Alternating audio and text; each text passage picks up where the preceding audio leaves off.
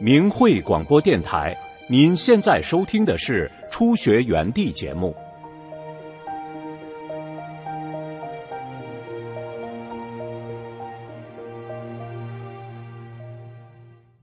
请听明慧交流文章，题目是“由打工骂婆变成了孝顺媳妇”。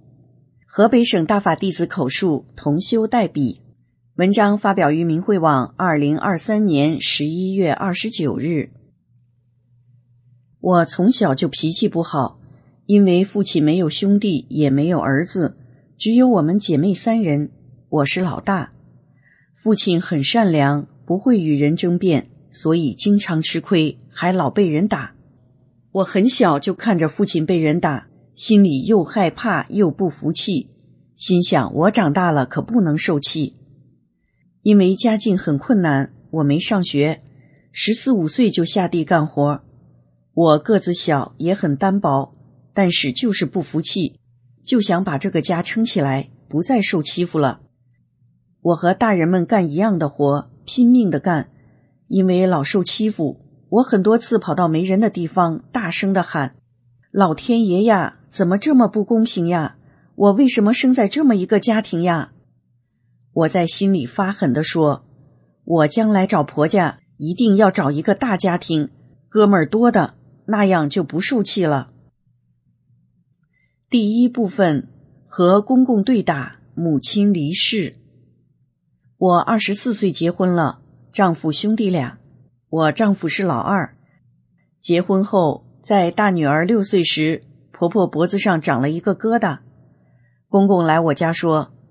你妈长了个疙瘩，我找你大哥，让他带你妈去看病。你大哥说没时间，我叫你妹夫带你妈去看病。公公说的妹夫是指我小姑子的女婿。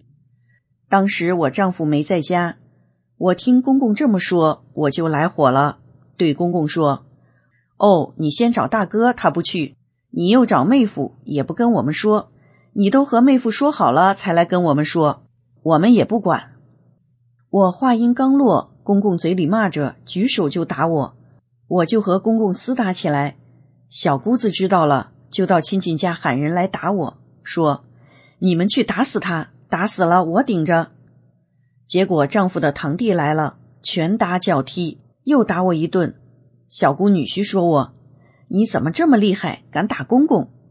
我说：“我们家的事用不着你管。”他说：“我今天就教育教育你。”说着，又把我毒打一顿。我两个女儿吓得哇哇大哭。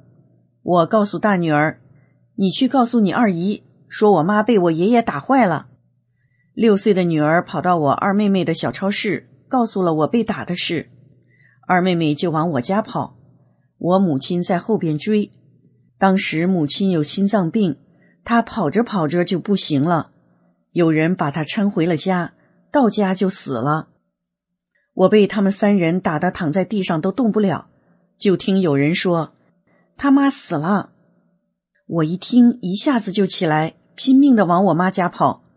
到家一看，妈妈直挺挺的躺在床上，屋里一个人都没有，我都傻眼了，我都说不上来心里是啥滋味。当时的政策，死人都得火化，母亲生前说过，死后不火化。我就哀求左邻右舍和一些亲戚，求你们给我看着，我要偷着把我妈掩埋了，不要烧我妈。就这样，夜里把母亲偷着掩埋了。三天后，我娘家亲戚们说：“你妈也死了，你被打成这样，这就算完了？走，咱们找他们说道说道。”他们就找了小姑的公公，说：“你看，人也死了。”打坏了的，天天躺着不吃不喝。问问你家怎么着？最后，小姑的公公说：“我们出钱给他治病。”我就在廊坊市住院治疗，花了三千元。我刚从医院回到家，公公带着婆婆来我家，在大老远就大喊着叫着我的姓骂我，那架势又是来打我的。我赶紧跑到邻居家躲藏，避免了一次毒打。就这样和公婆以及打我的人结下了不解的仇恨。那时我想，公公婆婆早晚得落到我手里，到那时看我怎么报仇。也因此得了一个打工骂婆的名声。第二部分，病魔缠身无药医。后来我生病了，右半身肌肉萎缩，但是怎么也查不出病因。医生怀疑脑袋里可能长瘤了。后来到北京挂高级专家号，查出是颈椎挤压，压迫右边身体，造成肌肉萎缩，但是没有办法治疗。专家说：“你们回家吧，等到瘫痪了再做大手术。手术后碰到上边的神经就是傻子，碰到下边的神经就是终身瘫痪。”那些年不知跑了多少医院，不知花了多少钱，家里都过不了了。最后落了个专家判了我死缓，后来找人给我算了卦，说是过了年就有出灾的卦象了。过完年，那是一九九八年，村里有人说有练法轮功的，这个功法很神奇，某某一身病都练好了。我婶婆也有病，她叫我帮她打听打听是真的吗？我帮婶婆打听了，是真的。但我自己根本没有希望，我又不识字，我还躲着人家，怕人家嫌弃我。有一天，我婶婆向我招手：“你过来，你来看看。”我莫名其妙的那个高兴呀！我赶快进去看，院子里很多人正在练功，我就模仿着跟着练，看那些人都那么阳光热情。从此，我幸运的走入大法修炼。第三部分变成了孝顺儿媳。修炼后一个月，我身体所有的病奇迹般的消失了，我那个高兴呀！那时我什么也不懂，也不会念书，就知道练功做好人。在这么短时间里，竟然达到了无病一身轻，亲戚邻居们都为我高兴，都说这法轮功真神奇啊！我的变化震动了全村和邻村。我不但病好了，心里直后悔，我为什么不早学法轮功呀？也埋怨别人不早告诉我法轮功是这么好呀！我要是早练法轮功，就不会跟公公打架了，我妈也不会被气死了。我的心灵也得到了净化，没有仇恨了，也没有报仇的心了，主动和小姑说话，对公婆也孝敬了。后来婆婆生病，瘫痪在床上。我精心的伺候他，给他做可口的饭，一口一口的喂他。八年后，直到他离世。常言道：“久病床前无孝子。”其中的酸甜苦辣也是很难说的。要不是有大法做指导，我是绝对做不到的。报仇还来不及呢。村里有些人不理解，不满的对我说：“你行呀，他们差点没把你打死。”把你妈也气死了，你还这么伺候你婆婆，你可真行呀！我说我是修炼法轮大法了，大法教人做好人，不是嘴上说的，是做真正的好人。现在大家都说法轮功真了不起，硬把一个打工骂婆的媳妇变成了一个孝顺媳妇。因为我听师傅的话，吃亏忍让不抢上。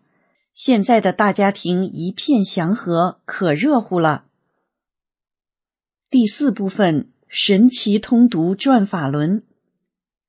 一九九九年中共迫害发生后，本地警察和协党人员经常来我家骚扰恐吓，逼迫我放弃修炼。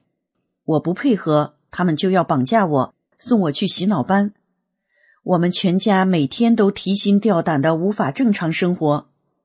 无奈迫使我离开了家乡，走上了流离失所的路。后来走到了大山里，在那里找到了同修，和同修们一起学法时，我心里总有一念：我为什么不识字？这么好的法，我要是自己能读多好呀！一个同修鼓励我：“你就念，你会念哪个字就念哪个字。”我就打开转法轮，一个字一个字的念起来。太神奇了！没想到我从来没上过学，一个字都不识的我，竟然都能念下来了。转法轮，我能通读了。我激动，我感恩，谢谢师傅，谢谢师傅，在这种特殊的情况下给我打开智慧，让我自己能学法了。第五部分结语：师傅把我从一个满心仇恨、争强好胜的人，清洗成一个走在神路上的好人，以德报怨的人。二十多年的修炼过程中，有说不完的故事。也无法表达师尊对我的看护点悟，才使我走过来。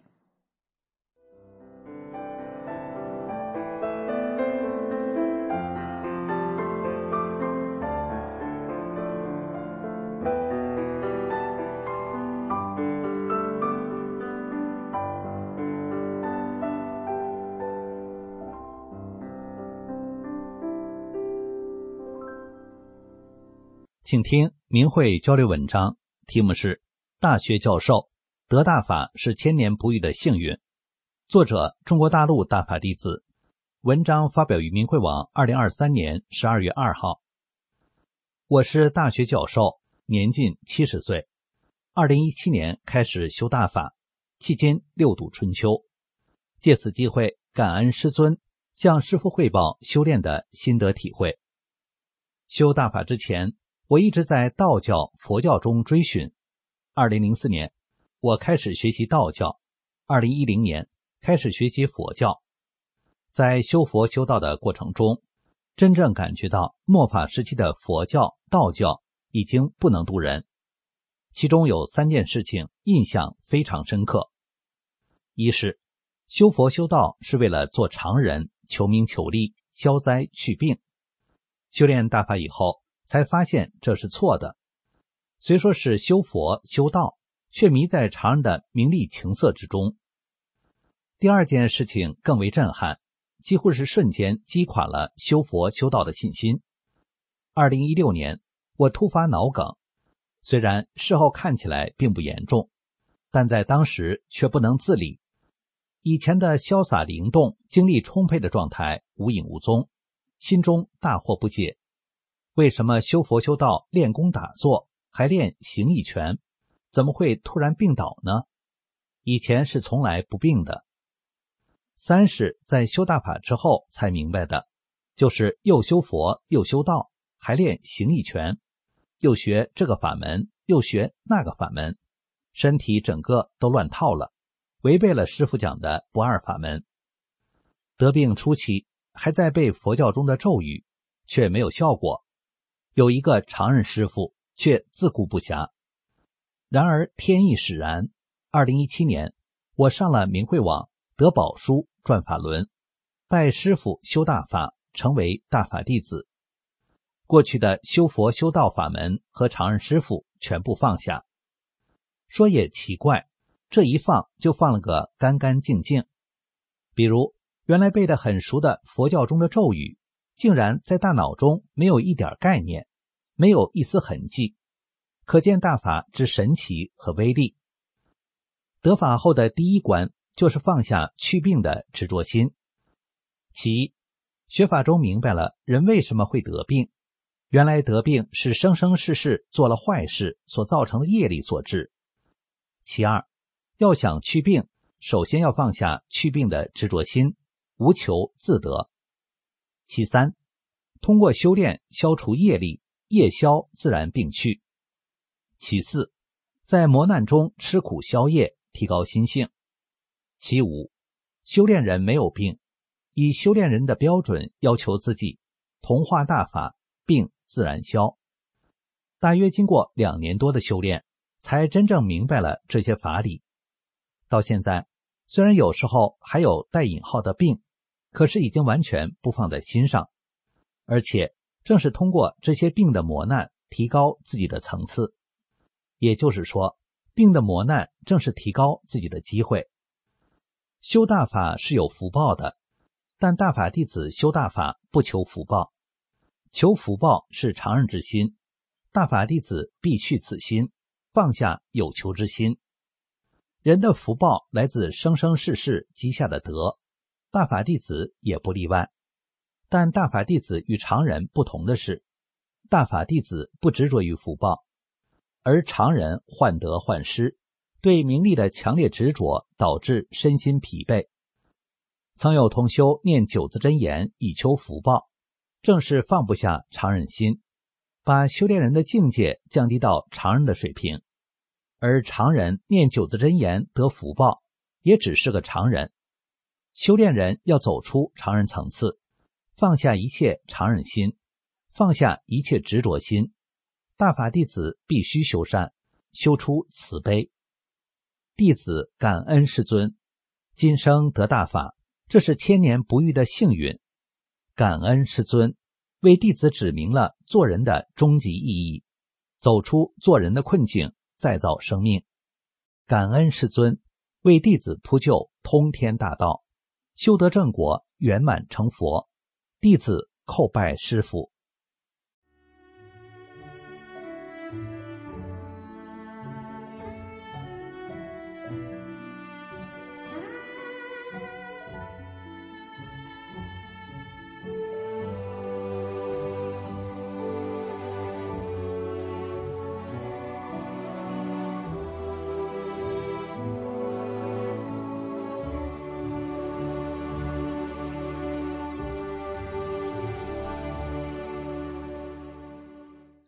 请听明慧交流文章，题目是《苹果手机与电动三轮车》，作者北京大法弟子善慧。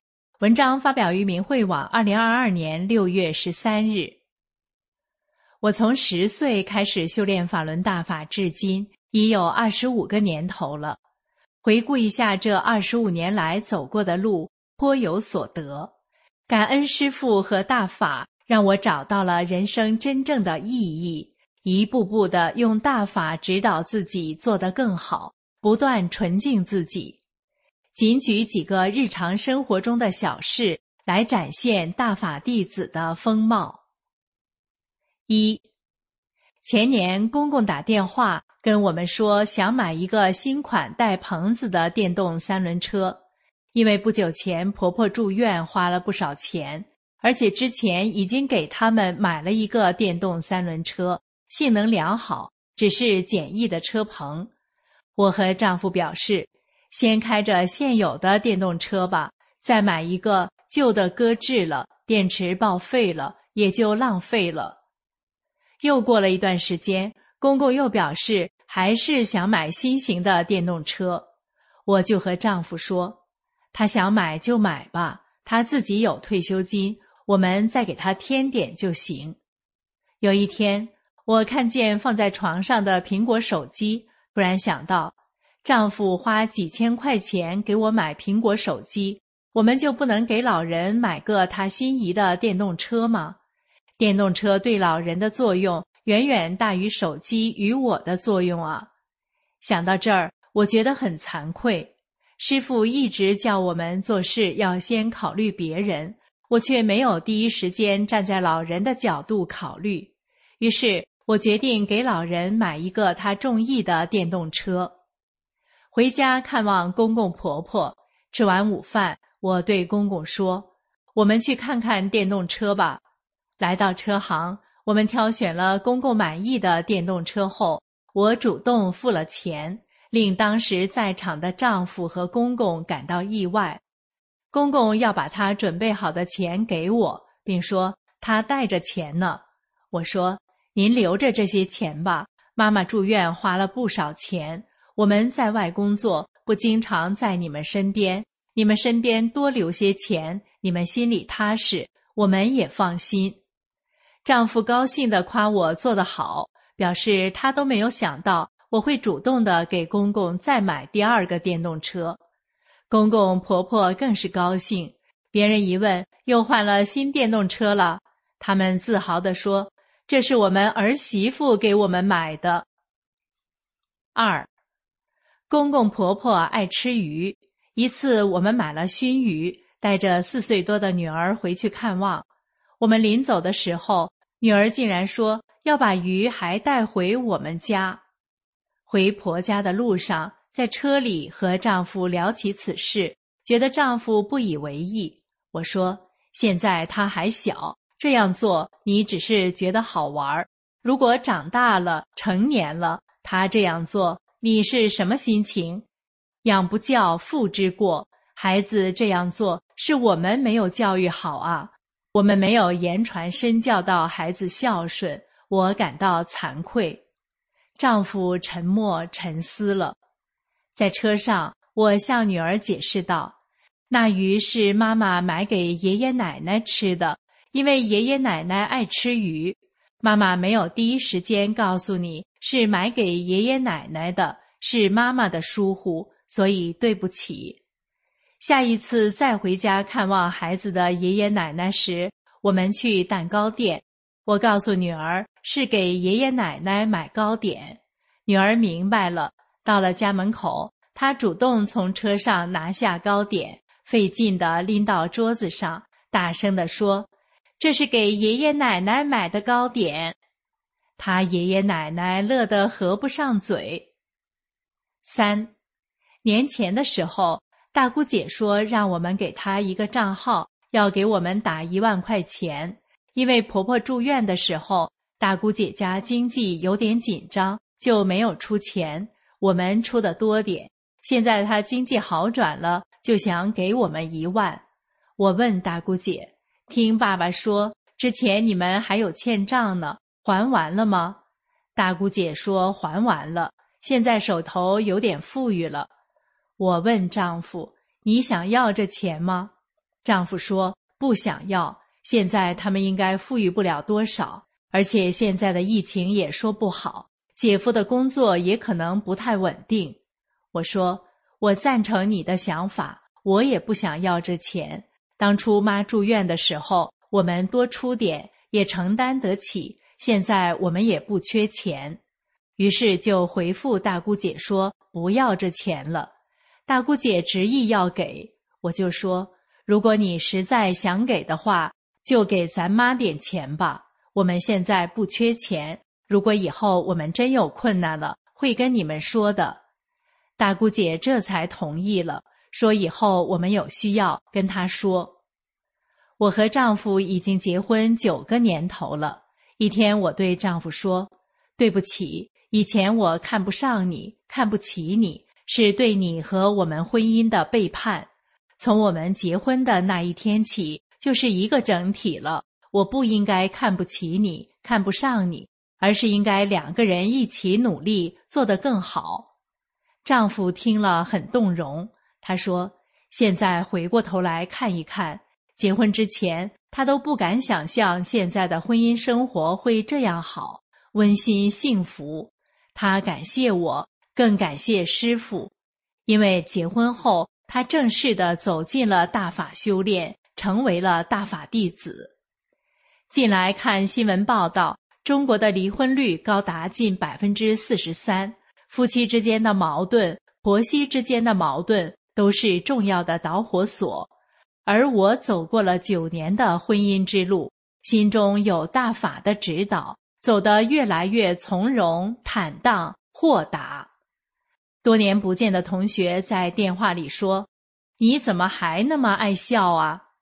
女儿同学的奶奶说：“我就喜欢星星，指我女儿的眼睛，小笑眼儿，老是笑眯眯的。”是啊，今生我们已经得到了最宝贵的大法，生命的喜悦自然的流露，而且我们更愿意与每一个人分享这份喜悦。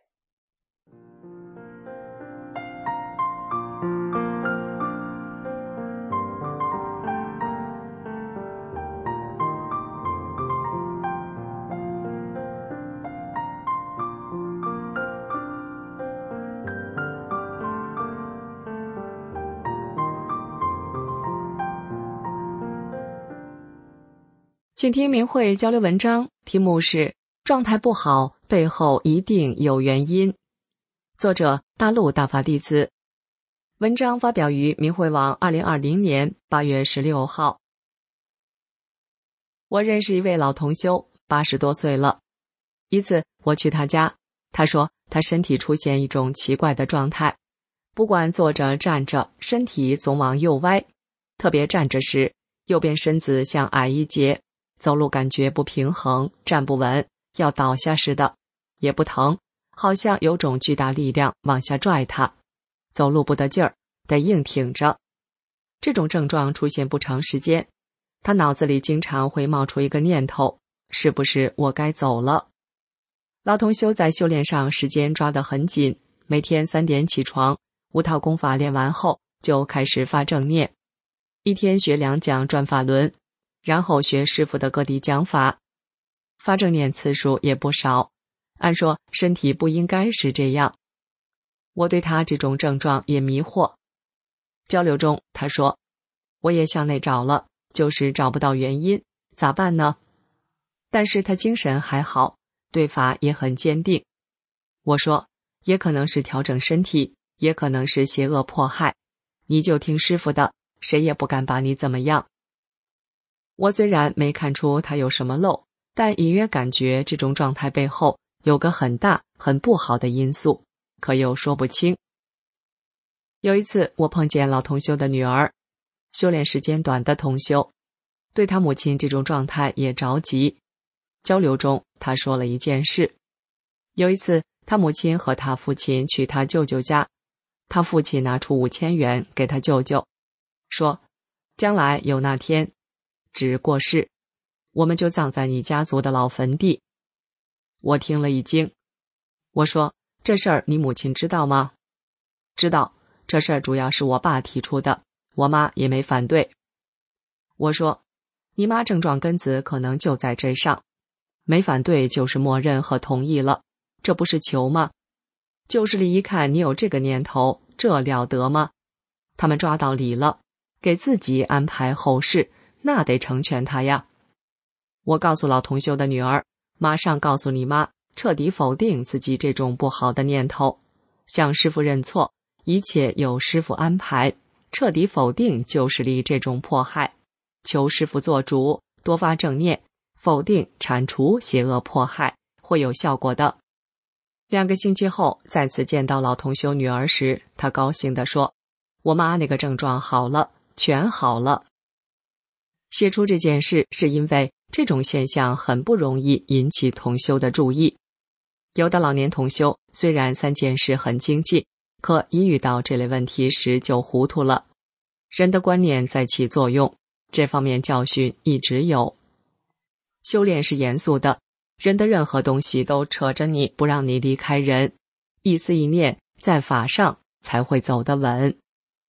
师傅在经文在棒喝中说：“可是我们的路却很窄，一不注意就会走偏，一偏就会出问题。”甚至大问题，走不回来就是永远的遗憾。